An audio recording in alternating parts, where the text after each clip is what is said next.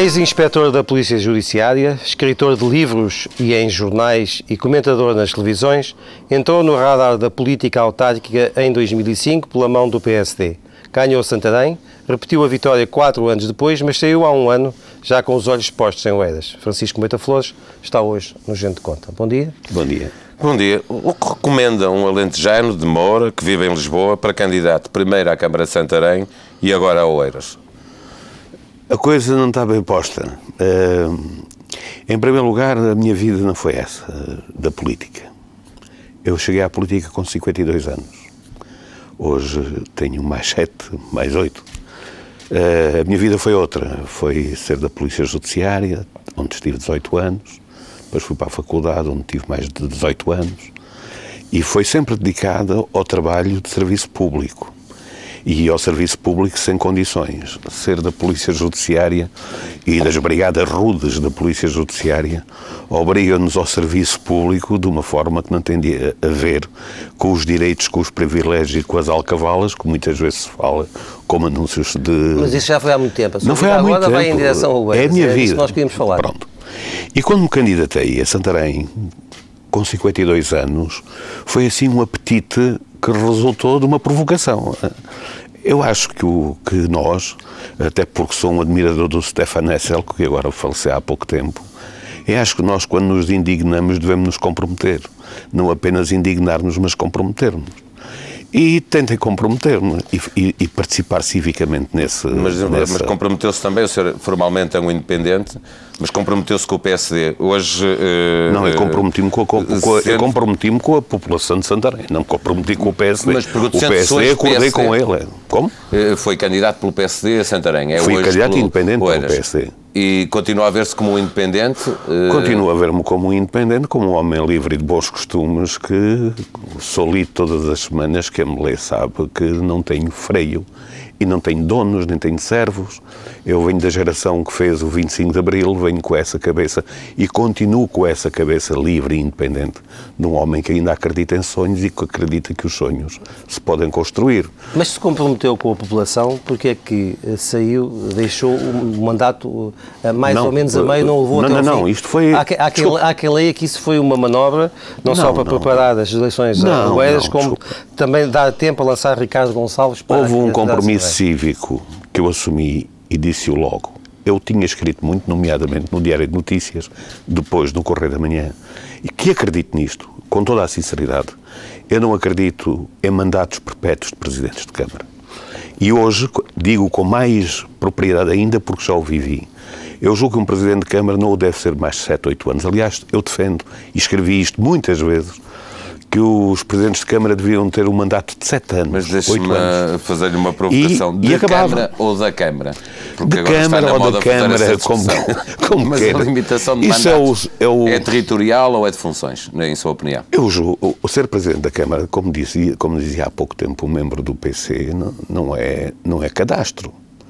Não pode ser cadastro. Não é uma coisa que seja um anátema sobre alguém que exerceu esse cargo e o torne e o exclua para o resto da vida. Porque devo dizer-lhe que ao longo destes sete anos como Presidente de Câmara, que tive como Presidente de Câmara, eu conhecia autarcas de excelência que oxalá nós nunca os perdêssemos. Portanto, está contra Mas a limitação de mandatos? Eu sou com, não, sou a favor da limitação de mandatos, mas sou a favor, de, até de uma forma mais restritiva, não, acho que 12, 12 anos é demais à frente de uma Câmara, sou a favor de uma limitação de mandatos ainda mais restritiva, mas não sou a favor de que se retirem direitos a cidadãos que, por terem servido o seu país numa determinada localidade, se vejam privados dos seus direitos constitucionais.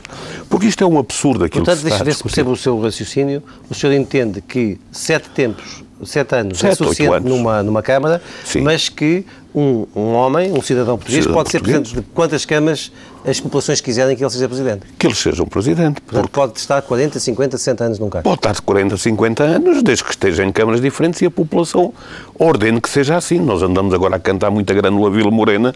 É bom que aprendamos o que é a letra da Grânula Vila Morena. O povo é que é mais ordena. E o povo é que é mais ordena fora dos quadros, onde ele tem o seu caciquismo, os seus clientelismos, os seus tribalismos firmados. Porque o que é perverso no poder local é esta longevidade que leva à formação de tribos, de verdadeiras tribos, de verdadeiros clientes que se abastecem, se servem, que manipulam o poder local no sentido de aproveitar uma família. Família no sentido italiano e mais perverso daquilo que são os benefícios do, do poder local. E eu nunca aceitei isso. E, Acha... não aceitei isso, e daí que tenho o comportamento, não estarei à frente de nenhuma Câmara, independentemente desta decisão que está para sair dos tribunais, nunca estarei à frente de uma Câmara mais do que oito anos. Não estou. Porque acho que é o contra... Provedor de Justiça, Alfredo José de Sousa, eh, considerou que o Parlamento deve avançar para uma clarificação. Isso esteve agora em discussão. Os partidos políticos eh, não parecem muito disponíveis para fazer essa clarificação no Parlamento. Acha que ela devia ser feita? Eu acho que o seu provedor devia interpelar diretamente o Tribunal Constitucional, não, não necessariamente o Parlamento. Mas não facilitar o Parlamento feita, fazer está a feita, tem ali um problema de proposições e de artigos que não estão devidamente conjugados, segundo parece, devia colocar o problema diretamente ao Tribunal Constitucional, porque o problema que aqui se coloca é de direitos, liberdades e garantias e no quadro daquilo que é Acha, nossa portanto, só se pode, referências só o Tribunal Constitucional Acho que é que sim. pode tomar essa decisão? Acho que sim, porque tem diretamente a ver com a Constituição e tem a ver com, diretamente com direitos, liberdades e garantias de quem é eleito. Um Presidente da Câmara não é, de maneira nenhuma, um cidadão que possa ser expurgado ou expropriado dos seus direitos apenas porque foi Presidente da Câmara. Se foi muitos anos e não devia ter sido, foi porque ele o permitia. E é bom que a lei seja retificada, mas no sentido de dar saúde à comunidade, não é no sentido do populismo fácil. Ele esteve lá, esteve lá a servir-se e por isso agora quer se servir para outra Câmara ou não quer largar isto para outra. Não é verdade. Isso são, são os mitos do populismo fácil e da crítica fácil de quem está muito sentado a ver passar toda esta crise e não se compromete com ela. O senhor vai ser candidato em Oeiras contra. Uh... Eu fui convidado para várias câmaras. Só eu queria dizer-lhe isto. Só por uh, aqui uh, o quadro contra duas candidaturas, uma do PS, outra do movimento de cidadãos ligados a Exaltino Moraes. Tem estudos de opinião quanto ao equilíbrio atual das intenções de voto? Tenho, mas não vou revelá-los como pode imaginar neste momento. Apesar de serem muito agradáveis e muito simpáticos, estamos a sete meses das eleições, não é? E, portanto, não, não, não vou falar sobre isso. Eu devo dizer que a, eh, a candidatura ao Eiras surge no quadro de uma série de convites que me fizeram para ser candidato a várias câmaras, numa altura em que eu tinha decidido pôr um ponto final. E fizeram quem? Pessoas independentes Pessoas ou também independentes, ou só o PSD? Também o PSD, enfim. E ao Eiras surgiu esse convite. Não, eu não me ofereci, não fui voluntário, não estou, não estou na lista de transferências, não fiz nada disso. Uh, estou, estou, reformado. Uh, e, portanto, não vivo da minha reforma, ou melhor, cada vez vivo pior da minha reforma que o Vitor Gaspar não deixa. Mas nunca percebi Seja, porque é que teve que interromper o, mercado, o, o seu mandato em Santarém. Interrompi-o interrompi porque chegou a hora, na altura, em que estava a caminhar para o fim do mandato, e se percebe que existe uma forte pressão, e eu aceito um convite para ser candidato noutra Câmara, não faz sentido eu continuar naquela Câmara, e porque, aliás, porque, pela questão de princípio, eu iria sair daí a dois ou três meses. Porque sairia por causa de, da questão de princípio que falei há pouco, no que respeita à duração do mandato e aquilo que a eu acho que é coerente. Que, a si próprio. que eu pus e que eu acredito que deve ser feita assim. Por outro lado, eh, esta pressão começou a haver do ponto de vista quer de, do PSD em Oeiras, quer da comunicação social levou-me a antecipar essa decisão dois ou três meses. O senhor é candidato a uma para Câmara Para não andar com um pé num lado e outro pé no outro. Que foi governada durante muitos anos por Isaltino Moraes. Eh, ele tem problemas eh, com, com a Justiça, depois tem problemas com o PSD, com o próprio PSD, mas eh, ele é elogiado pelo que fez na, na Câmara de Oeiras durante aqueles mandatos. Vai fazer uma ruptura com com aquilo que, que, que foi feito em Oeiras, eh, com a forma de governar, ou pretende dar eu continuidade? Eu não tenho essa visão vesga do, do outro, é sempre pior do que eu, não é? Isso, vulgarmente, é o ciclo de, de poder local, é isso. Não, eu tenho admiração pela obra que Isaltino fez, e é de facto uma grande obra. Uma obra com sentido estratégico, com um olhar estratégico sobre um Conselho, Uh, e que teve os seus momentos altos, tem muita coisa que não está que não está resolvida, cria também muitos problemas. Há muitos problemas para resolver, mas no essencial, aquilo que fica é uma obra de 25 anos eh, altamente, altamente qualificada e que diferenciou Oeiras e tenho admiração por isso e respeito e aplaudo por isso. Não, Propunha-lhe agora um salto. Não está, no, não está no, no mundo dos inimigos nem dos adversários. Está no mundo das pessoas que a gente respeita pelo trabalho que fez. Francisco Moita Flores sobre as autárquicas e a candidatura a Oeiras.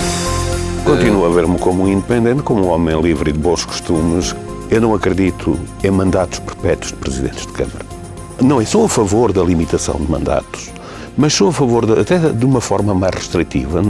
Acho que 12, 12 anos é demais à frente de uma Câmara. A candidatura ao Eiras surge no quadro de uma série de convites que me fizeram para ser candidato a várias câmaras, numa altura em que eu tinha decidido pôr um ponto final.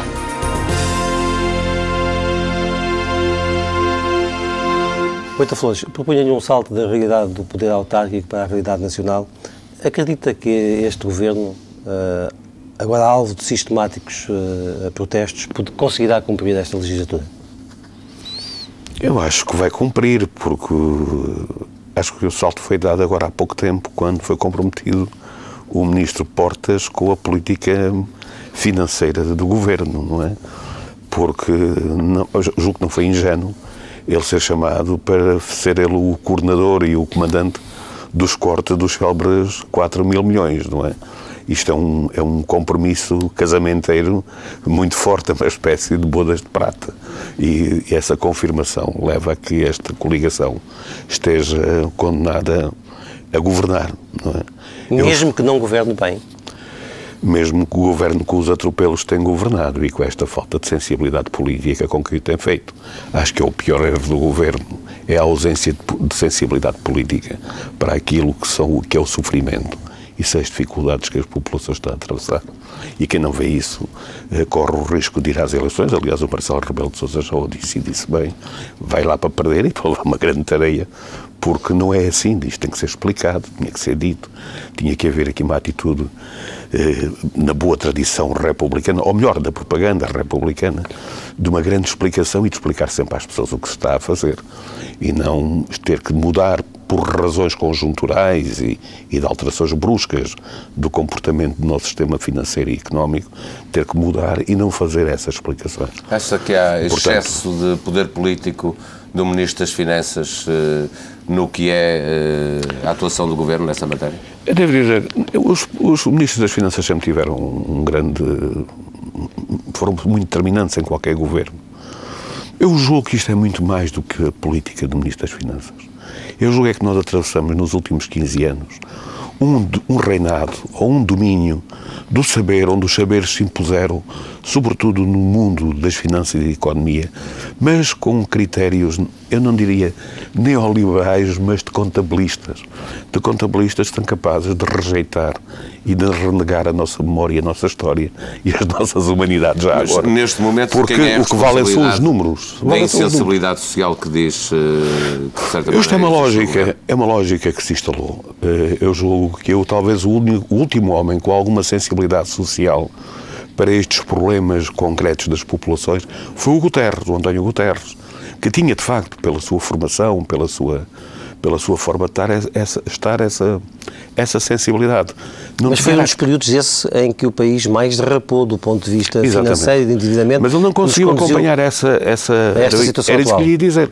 Ele foi, de facto, o homem com, mais, com um olhar mais humanista, mais preocupado com as pessoas, mas ao mesmo tempo mais desastrado, porque não conseguiu articular os dois discursos e neste momento é prevalecente e dominante em qualquer órgão de comunicação social, na TSF, no Diário Notícias, em qualquer um, nas televisões, o discurso económico e financeiro sobre o discurso político e sobre o discurso social. Isso é dominante. Portanto, passamos do 8 para o 80. Tornou-se quase num, num, num subproduto ideológico que nós todos cultivamos de uma forma muito já muito todos, sabendo muito de, economia, de, de economias.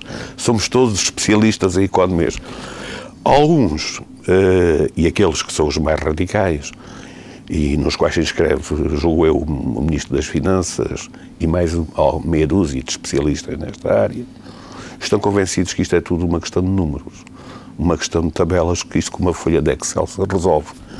Mas isto são 10 milhões de pessoas que precisam de outro tipo de expectativas e outro tipo de propostas para terem emprego, para pagar a casa. E o senhor vê ainda este governo a tempo de mudar? Está na hora, se, se atrasar, não, não apanha o barco. E vamos entrar num período ainda mais, mais, mais negro, porque eu vinha para aqui e vinha ouvir o debate na Assembleia da República. E percebe-se que, neste momento, o que nós temos em alternativa a isto é muito grito e pouca, pouca solução. E, de facto, aquilo que parece ser a solução maior e a viabilidade maior, que é apostarmos no crescimento, é pormos o sistema financeiro e o sistema bancário a apoiar as empresas, a apoiar as famílias, com a sensatez que me obriga a um período de crise, é qualquer coisa que não vai acontecer tão cedo, se calhar não vai acontecer tão cedo, e não vai acontecer pelas mãos das alternativas. Eu ouço o PC e o, e o Bloco de Esquerda falar como se nós estivéssemos a viver num outro mundo que Mas o Partido Socialista que propõe é aquilo que o Partido Socialista, o Flores está, está a propor, que é mais crescimento. Mas o que o Partido eh, Socialista propõe, propõe também o PSD. O drama é quando lá chegar o, o Partido PSD que não está no governo, sobretudo. Sobretudo o PSD que não está no governo. Mas quando lá chegar vai fazer o mesmo que o PSD que está no governo. Porque a lógica que isto está imparável do ponto de vista dos comandos ideológicos. Não é? mais do que isso, do que, o, do que a vontade política. Não Nem sei se haverá. Uh, estamos mais dependentes do que a Europa fizer do que aquilo que nós formos Estamos dependentes de... da Espanha, da Itália, da, da Grécia e, sobretudo, estamos dependentes de quem nos empresta o dinheiro. E quem nos empresta o dinheiro impõe as regras. E nós temos visto, e já não é a primeira vez que isto se vê, da outra vez que esteve cá o FMI foi a mesma coisa, já eh, ainda nos lembramos desses tempos, que quem tem o dinheiro impõe as condições e nós somos os instrumentos dessas condições, embora tenhamos o direito a cantar o hino nacional, a ir ver paradas, a ter algum protocolo de Estado, mas efetivamente somos um eufemismo de Estado controlado sem soberania nesta área. Foi, foi António José Seguro que disse esta semana que, uh, face à situação social e económica, o país estava em pré-ruptura social iminente. É, é, também essa a sua visão? Não, não está. Portugal, Portugal, eh, esse discurso é o discurso apocalíptico que, que resulta de ouvir. Portanto, o país não aguenta mais, aguenta. Como? Nós temos uma capacidade para o sofrimento muito grande. Portugal foi construído no sofrimento. Uh, se os economistas soubessem mais um pouco de história, percebiam que nós vivemos anos terríveis ao longo da nossa história alguns deles vividos há muito pouco tempo. Eu já nem quero falar do tempo da ditadura. Todos os povos vivem momentos Todos. desses. Mas, por exemplo, dá-lhe o exemplo, porque trabalhei isso há pouco tempo para, uma, para um romance que publiquei que foi o, em 1918. Uh, nós estivemos em guerra nós tivemos a pneumónica, nós tivemos a fome, nós tivemos a bancarrota, nós tivemos o assassinato de um Presidente da República, o Sidónio Pais. Nós vivemos o pior dos dramas que uma comunidade pode viver. Morreram 150 mil portugueses. Mas isso vacinou-nos agora para um Estado... Não, não nos vacinou tanto que entramos na ditadura, logo a seguir. Mas, ao nível do sofrimento, nós fomos longe, já tão longe, que é possível dizer que a nossa capacidade para resistir é tão grande. Nós resistimos uma ditadura de 48 anos. A nossa capacidade para a resistência é tão grande que eu creio que esta história do, de que meia dúzia de rapazes cantam a Grândola Vila Morena e estamos à beira de, um, de, uma crise social, ou porque existem duas manifestações, ou, ou, três, estamos à beira de uma crise de ruptura social, é uma visão não só empolada, romântica, e até uma espécie de desejo de um Dom Sebastião, que não há meio de chegar, não é? Que é ver as barricadas da rua do meio de 68. Não, acho que não estamos aí para lá. Para Portugal, Aliás, até porque os partidos se envergonham e não têm capacidade para liderar esses momentos, esses movimentos de indignação. Pela primeira vez na história da nossa democracia, você vê um partido que é o, o PC, não é? Que, do ponto de vista ideológico, é a vanguarda organizada da classe operária, na retaguarda da manifestação dos indignados, que é um paradoxo anedótico e bem-humorado daquilo que é a mais-valia da oposição em Portugal. Foi a CGTP que aderiu à manifestação dos indignados do próximo dia 2 de, de março que é um paradoxo. A Esta vanguarda organizada. Eh, só para os ouvintes perceberem, a entrevista vai para o ar uh, no dia 3 e, portanto, nós estamos a gravar mas, no dia 6. Mas isto é um paradoxo, que olha com atenção para os documentos da história e para aquilo que é o, o protagonismo ideológico, doutrinário, programático de cada partido é para saber com alguma, com um sorriso que não pode ser outra coisa senão de bonomia, que a vanguarda organizada do, da classe operária adere à manifestação dos, dos indignados, ao contrário. Muito Flores, eh, só para corrigir, nesta sexta-feira que estamos a gravar a entrevista, perguntava-lhe, o Portugal pós-Troika, eh, acredita que o país vai começar a recuperação em 2014 ou ainda vamos ter recessão não. por muito tempo? Por muito tempo. Nós não aprendemos as lições grandes que a história nos deu. Nós não temos escolas que estejam a produzir elites. Nós temos um tecido escolar que vai produzindo alunos e estudantes que têm médias negativas em matemática e em português. Nós temos uh, licenciados que uh, não têm, do ponto de vista da competitividade, vão saindo aos magotes, uh, licenciados sem qualidade e sem condições de competitividade no mercado, com aflição para penetrar no mercado do emprego nós temos o nosso sistema todo estrambelhado e desonesto, desleal, uh, aldrabão, desculpa a, a, força do termo, em relação aos nossos jovens. Nós produzimos centenas de engenheiros, centenas de engenheiros licenciados em engenharia, em inglês, em história, em matemática, e depois não têm emprego. Nós temos um sistema universitário que baralha por completo a vida dos jovens que os engana, que os manipula e que depois frustra as suas expectativas.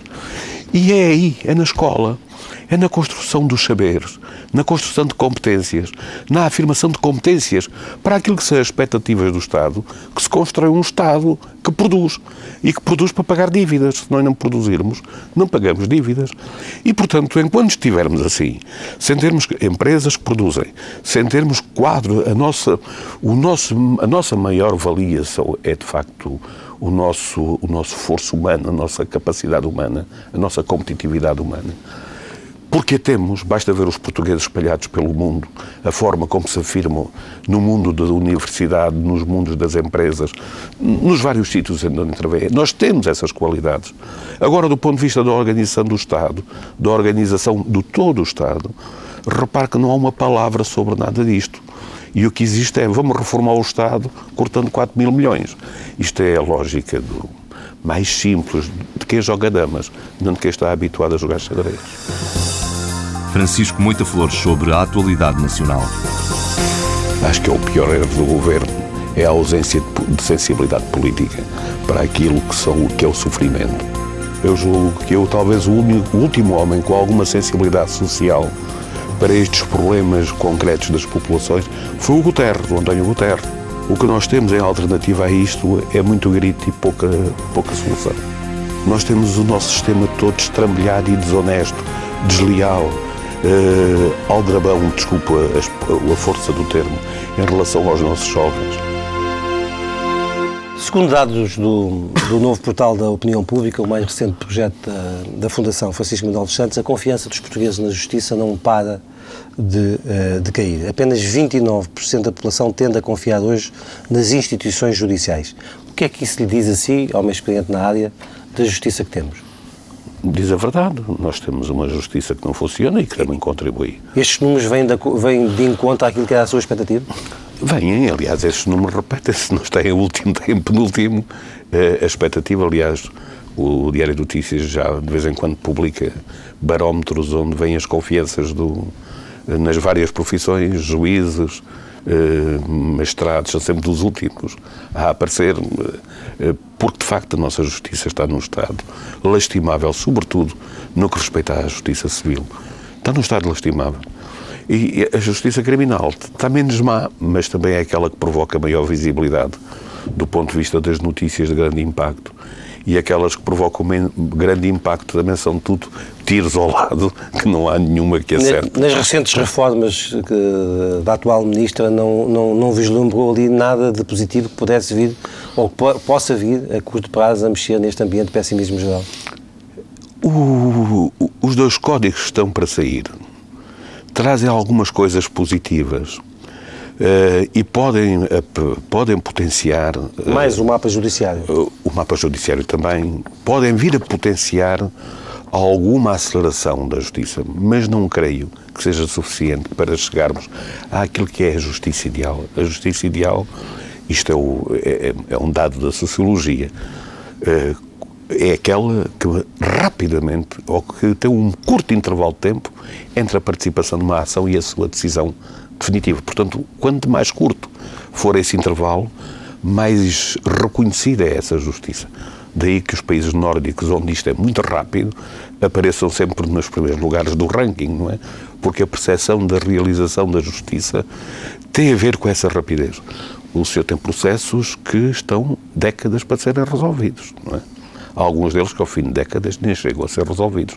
E no mundo do direito civil, então, décadas e décadas e décadas sem chegar a lado nenhum. Há também problemas com as polícias. Em menos de dois anos foram expulsos 45 militares da GNR, 13 agentes da PSP, por terem cometido crimes graves, a maior parte deles relacionados com corrupção. Como é que devemos ler estes números? Isso é bom. Isso é bom. Não se pode acreditar que a PSP e a GNR, no conjunto, têm à volta de 50 mil homens. Mais coisa, menos coisa. E tiveram, ao longo destes últimos quatro anos, uh, isto são processos que foram acumulados ao longo de quatro anos, uh, expulsaram 40 e tal homens, não é? O que é bom, porque, por um lado, mostra que as, as, polícias são as primeiras a reagir contra aqueles que não cumprem com as suas obrigações e não subordinam a sua ética da responsabilidade. E depois, porque reconhece também à própria polícia a capacidade de expurgar os menos bons. O, o drama é este, oxalá todos fossem como a polícia. Porque se as autarquias, se o governo, sobretudo as empresas eh, nacionais, públicas, assim reagissem, nós com certeza não estaríamos no estado em que estamos hoje. Teríamos uma, empresas públicas muito mais competitivas, teríamos autarquias mais competitivas, teríamos governos mais competitivos, teríamos parlamentos mais competitivos se os nossos deputados, os nossos gestores das empresas públicas, se os nossos autarcas, se os nossos responsáveis maiores fossem chamados à pedra e rapidamente resolvido os seus problemas, quer do foro criminal, quer do foro disciplinar ou funcional.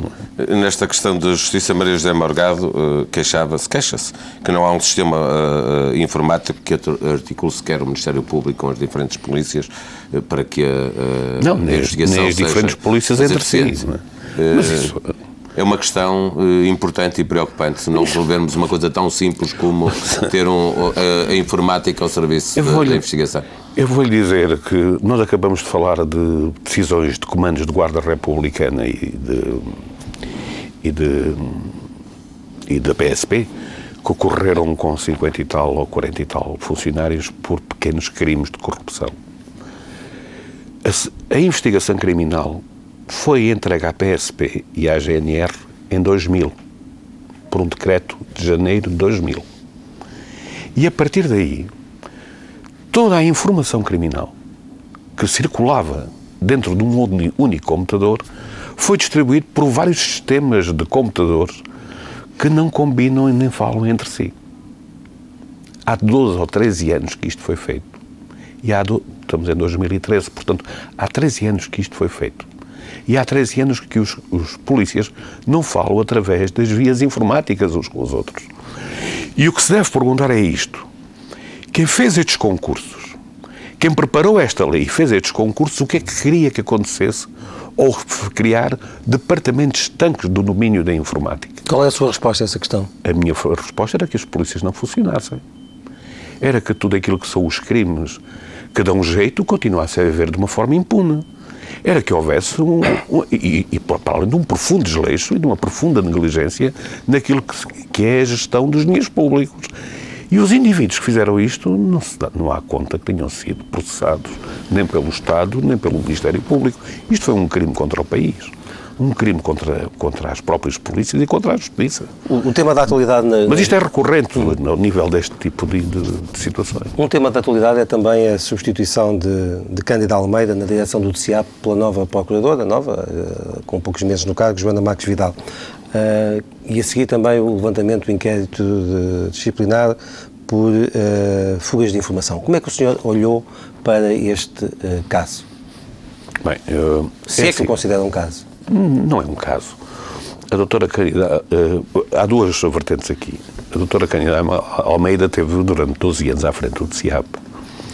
teve grandes momentos e teve momentos menos bons. Eh, eu conheço-a pessoalmente, tenho uma admiração. Quer, quer dar um exemplo e outro, um momento Olha, bom os momento RPs mau? 25. eh, o, o país hoje é um país mais seguro graças ao combate e à liderança que ela teve no, no, no processo das RPs mau? 25. O momento mau, um destes últimos processos que se fala, o- poderia chamar o dos submarinos, ou Portugal, ou enfim, ou este de Monte Branco, que é uma grande confusão, que nem nós sabemos muito bem o que é que se está ali a passar, não é? Eh, portanto, teve do bom e do mau, como qualquer. E quanto ao pessoa. inquérito de, pelas fugas de informação? 12 anos é muito tempo num lugar e acho muito bem. Se para um autarca 7, 8 anos é suficiente, para um, para um magistrado até é tempo mais. A rotatividade é importante no quadro do sistema judiciário. Ela sai e, e- e devia sair com, essa, com esse palmarés. Agora, também não pode acontecer, e acho muito bem que esta Procuradora que elegeu a violação do segredo de justiça como um dos seus combates, não pode haver uma reunião a quatro, eh, da qual no outro dia está tudo estampado num jornal e, Está-se a referir ao caso do Procurador-Geral de Angola eh, e à Daquela conversa que- que, que acha foi- que foi um dos magistrados que reuniu com a Procuradora. não pode ter sido outro, ou foi ela. E percebe-se não foi ela, porque ela reage, instaurando o processo, ou foi um dos outros três.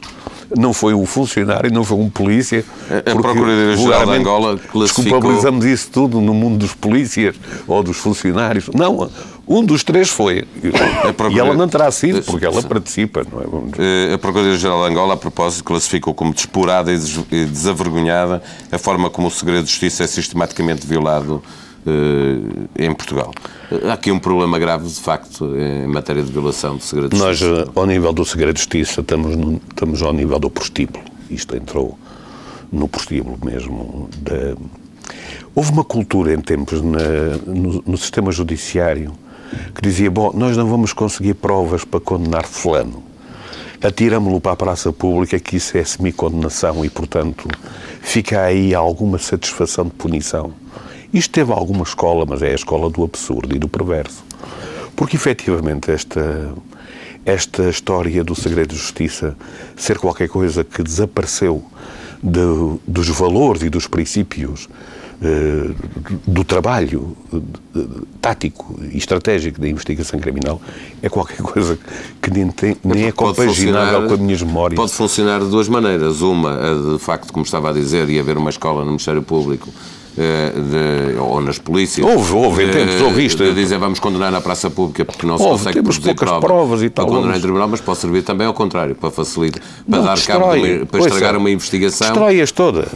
Destrói qualquer investigação. Se alguma investigação tem. E não só destrói eh, investigações, destrói o caráter das pessoas, porque muito destas notícias que por vezes aparecem e que não são colocadas porque os jornalistas andam lá a esmifrá-las, são colocadas porque telefonam aos jornalistas a colocá-las. Portanto, eh, são notícias que não vão dar nada, que não têm sustentação. Portanto, bem-vinda aí alguma iniciativa da Procuradora-Geral da República. bem-vinda nesta área para moralizar isto, porque de facto entramos no, no assassinato de caráter das pessoas de uma forma indiscriminada. Temos dezenas de pessoas que Coisa foram assim esta parte, assassinadas. num minuto, como é que olha 10 anos depois para o processo Casa Pia? Que está quase, pensamos nós, a chegar ao fim. Dez anos depois teve uma virtude, uma grande virtude. Foi a virtude de nos pôr a discutir os crimes sobre crianças. Do ponto de vista do processo, não trouxe nada de novo. E trouxe sempre a permanente desconfiança que o iceberg mais. Nós aquilo que vimos foi apenas algumas coisas da ponta do iceberg. Que é o problema mais profundo ficou todo ele para explorar. Lamento que esse processo tenha sido tão mal investigado e tenha levado a que se se tirassem conclusões tão precipitadas sobre ele, porque podia ter sido um processo de grande, de grande, de grande fogo. Aliás, o que vocês Que- neste momento estão a fazer no Diário Notícias revela bem isto, que se podia ter ido muito mais fundo se tem havido critérios de maior prudência na investigação Acredita que pode ter processo. eh, havido gente por castigar que ficou de fora do processo? Não tenho dúvidas nenhumas. Vamos aproveitar E para. também não tenho o- dúvidas o- nenhumas que foram muitos inocentes lixados neste processo e completamente lixados. Nunca se viu em lado nenhum fazer notificações com a companhia de televisões. Não é? pessoas que depois acabou por, estou-me a lembrar, até dar todas. Essa responsabilidade de quem? Pessoas, do juiz que estava a conduzir o processo nessa altura? Na violação do segredo de justiça à torta e à direita. Francisco Moita Flores sobre a justiça portuguesa. A nossa justiça está num estado lastimável, sobretudo no que respeita à justiça civil. Os dois códigos estão para sair. Trazem algumas coisas positivas. A doutora Cândida Almeida teve durante 12 anos à frente do CIAP. Teve grandes momentos e teve momentos menos bons. Ao nível do segredo de justiça, estamos, estamos ao nível do prostíbulo.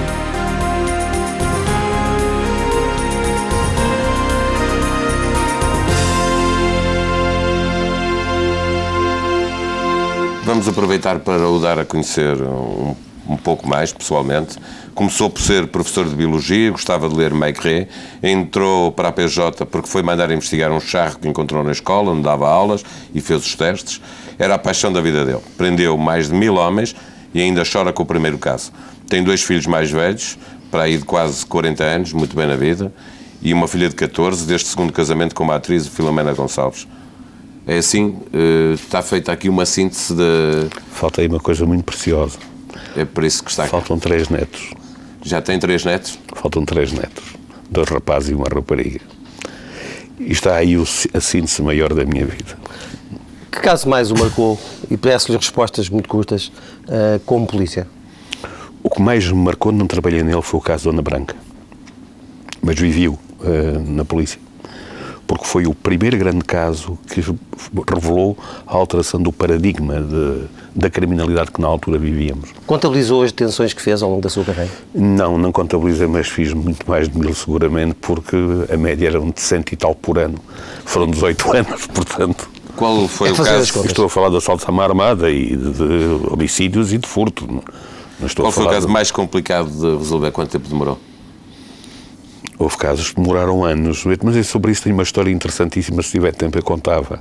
O caso que mais gozo me deu uh, e que mais prazer me deu foi, eu tinha 14 anos, 15 anos, houve um assalto à uma armada, a uma orizaria na minha terra, e que foi nesse dia, não houve aulas, nós faltámos todos às aulas, porque aquilo foi com uma violência muito grande, com o carro, partiram as montras, dispararam contra polícias, e o polícia até que reagiu a isto lá na terra, ficou como um dos nossos heróis. Eu aí 15 anos. Uh, passados 14 anos, uh, e esse caso marcou a vida da minha terra, onde nunca existiu um assalto à má armada, e, e acho que nunca mais existiu desde então. Passado 15 anos, eu sou polícia, estou na Polícia Judiciária, fizemos uma operação no na Rua do Bem Formoso, no Intendente, na altura, e correu mal, não apanhamos os tipos que andávamos à procura, e às quatro da manhã regressávamos à PJ e vemos um indivíduo em posições menos próprias junto ao, ao metro dos Anjos, da entrada dos Anjos. E porque estávamos aborrecidos, fomos embirrar com ele, pedi-lhe a identificação e levá-lo para a polícia para o identificar. Era um dos assaltantes à orivesaria da minha meninice. E ele diz-me: é pá, vocês trouxeram mal porque o processo prescreveu ontem e eu estive em Espanha até ontem e cheguei hoje a Portugal porque o processo prescreveu. E, mas eu fiquei encantado porque era um dos mitos da minha, da minha infância. Uh, tivemos-lo ali até abrir o tribunal, ligámos para o tribunal com esta aflição, e, e, mas não, ele tinha-se enganado nas contas, faltavam dois dias para prescrever o processo. E tinha uma pena de 15 anos para cumprir e fui gloriosamente levá-lo à, à, minha comarca, entregá-lo ao juiz da minha comarca e acho que foi um, uma história que começou bem no meu princípio de polícia. Moita Flores, esteve uh, algumas vezes envolvido em cenas de tiroteios, como aquelas que se vê nos filmes de ação? Mas não tivemos. O que é que se sente nessas alturas? Sente-se medo. Viu a coragem, a coragem, a coragem é a forma que nós temos de superar o medo. É, é conseguir racionalizar o medo. A história de heróis à Rambo existem, não é? Viu morrer alguém, Moita Flores? Morreram amigos vez, meus. E matou alguém? Mor Desculpa a pergunta. Morreram amigos meus. Voltava a um. Se, se houvesse essa possibilidade, voltava a trocar a política pela, por um cargo na Justiça, onde pudesse aplicar algumas das, digamos, das ideias sobre as quais tem teorizado ultimamente? Eu vou-lhe dizer. Eu passei 15 anos na investigação criminal e 3 anos na direção da polícia junto da direção da altura do Mário Mendes, do Dr. Mário Mendes. e percebi a diferença entre sentir os pirilampos e as sirenes a saírem para urgências e estarmos no terreno e estar a despachar papel higiênico e mapas de pessoal, não é? Eu tenho saudades do tempo em que podia entrar naquela e ficava cheio de saudades. Eu, se pudesse, voltava às brigadas de assaltos à armada, outra vez. Ou voltava outra vez aos homicídios. Para a ação, Agora, sim, nunca para, não, para os bastidores. Para, para esta confusão que é este poder medíocre, intestinal, que anda a passar vaidades e arrogâncias nos, nos, nos corredores do poder. Não, não tenho jeito para isso. O Sporting é uh, outra das suas grandes paixões. Bem, neste momento pode dizer uma das minhas grandes é aflições. acompanha- Pode ser uma das minhas grandes aflições. As paixões também têm essas coisas. Exatamente. também doem às vezes. Uh, vai votar? É isto que se está a passar no Sporting? Vejo isto com muito pessimismo. Vejo o, o Sporting mergulhado numa das maiores crises da sua história, se não a maior crise da sua história. E vejo um grupo de pessoas que se candidata e onde não percebo como sustentam, do ponto de vista dos projetos, aquilo que vêm dizer. Vejo muita fanfarronice, vejo muita verdade proclamada, vejo muito, muita vontade de perseguição, vejo muito pouca vontade de trabalhar em comum. E isto in- inquieta-me, inquieta-me porque o Sporting chegou a um ponto ou há a forma de criarmos um movimento de salvação nacional, entre aspas, para o Sporting, ou corre o risco de ser um novo Belenenses e, e, e é para lá que está a caminhar. Com todo o respeito pelo Belenenses, os meus filhos foram lá atletas e tenho um grande respeito pelo Belenenses, mas o Sporting não se vê aí, vê-se noutro patamar de conquista, é? Hoje Mas, voltava a é dar aquela medalha que atribuiu a José Sócrates eh, na Câmara Municipal de Santarém. Não tenha dúvidas. Zé Sócrates, agora que passaram dois anos, eu estou eh, em Santarém, aliás, o homem que me substituiu recusou fazer isso, até porque não percebe muito bem como é que nós eh, faremos a política para as populações. Eu fui eleito para servir as populações, não fui eleito para servir táticas de partidos. No dia, eu hoje posso estar, como sou candidato, ao serviço de uma tática partidária. No momento em que sou eleito, eu estou ali para servir populações. O governo de José Sócrates deu a Santarém uma das pérolas da Idade Média portuguesa, o Convento de São Francisco. Convido que vá vê-lo, vá visitá-lo e perceber, era uma ruína, uma ruína cheia de dejetos. Tirámos lá 10 toneladas de dejetos e colocámos ali uma das pérolas que já foi visitado por mais de 200 mil pessoas. É uma coisa séria. E graças à, à forma como ele se posicionou nas nossas comemorações do 10 de junho, que foi de uma grande solidariedade com a presença da República e com a Câmara de Santarém. A Santarém tem que lhe estar grato por isso. Uma última pergunta. Embora o país possa ter as suas críticas, mas eu já era presidente da Câmara de Santarém ao serviço de Santarém, não ao serviço da estratégia deste ou daquele. A tal última pergunta. Como é que, eh, qual é a sua relação que tem hoje em dia com a maçonaria? É boa, é regular, é regular, normal. Sou muito faltoso, não sou o mais, o mais, o mais eh, dedicado do, dos maçons, mas é uma, uma relação normal. E o que, é capaz, o que é capaz de fazer por um irmão? Como? O que é capaz de fazer por um irmão? Faço por um irmão aquilo que faço por qualquer outro. Sou capaz de dar a vida por ele se estivermos num combate e num grande desafio e com algum desprendimento de alma. Mas jamais farei por um irmão, ou seja, por quem for, uma negociata da ocasi- da ocasião ou movimentar influências para que ele seja isto, ou seja aquilo, ou seja o outro. E ao longo de 30 anos de maçom, eu disse isto e volto a repetir, ao ao longo de 30 anos de maçom, eu desafio o primeiro crápula, porque outra coisa que não será, senão um crápula, que aponte o dedo a uma decisão minha que tenha servido para servir ou para privilegiar um maçom na minha vida pública ao, serv- ao serviço da causa pública.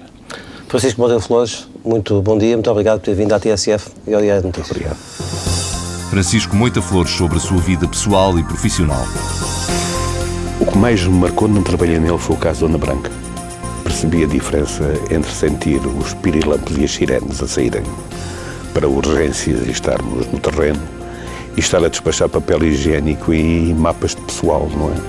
Ou há a forma de criarmos um movimento de salvação nacional, entre aspas, para o Sporting, ou corre o risco de ser um novo Belenenses.